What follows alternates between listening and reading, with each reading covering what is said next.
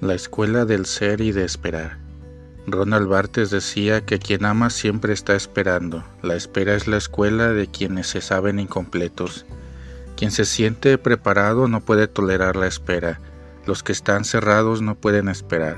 Simon Weil escribió que las cosas más importantes del mundo son para esperar.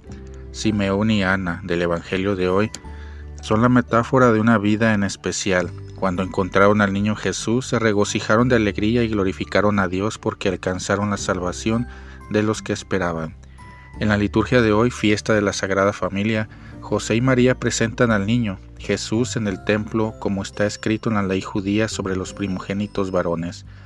La fidelidad a la ley es uno de los rasgos importantes para comprender el hecho de que Dios eligió una familia para venir al mundo, una familia perteneciente a una determinada cultura, que hablaba una lengua específica que estaba organizada dentro de ciertos códigos y preceptos, también religiosos como la participación en la sinagoga y la dinámica del templo.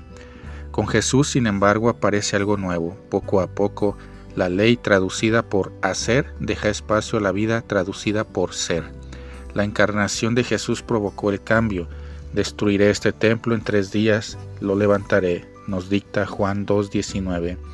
La nueva casa de Dios, el nuevo templo, es Jesús, el Cristo. En efecto, Dios había prometido descendencia a Abraham y Sara. Había anunciado la construcción de su tienda a David y en Jesús toda esperanza encuentra sentido y cumplimiento. El paso del hacer al ser es una gran tarea y una espiritualidad para vivir diariamente. Ser significa vivir libremente, y asumir las contradicciones de la vida sin enmascarar ni anestesiar la realidad. Ser es la tarea fundamental de la espiritualidad. Ser profundo, ser oración, ser meditación, ser relación. En Jesús, el ser lleva también la gramática de la espera.